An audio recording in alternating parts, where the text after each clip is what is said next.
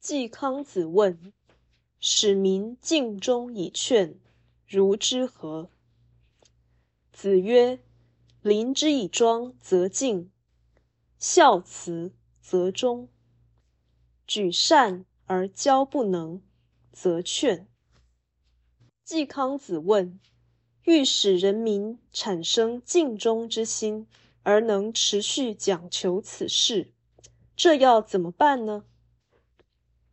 孔子说：“在上位者以庄重的态度对待人民，他们就会怀有敬意；在上位者本身能力行孝慈的精神，人民就会效忠；在上位者能表扬善者而教导做不好的人，人民就会长久奉行不渝。”本文仍然是劝化的说法，义理简明。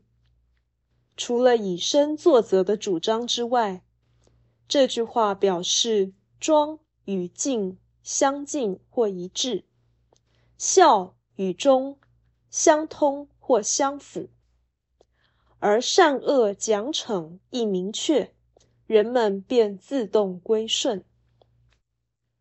此说是极为简化的伦理学，而之所以如此，乃因人是极为肤浅的道德家。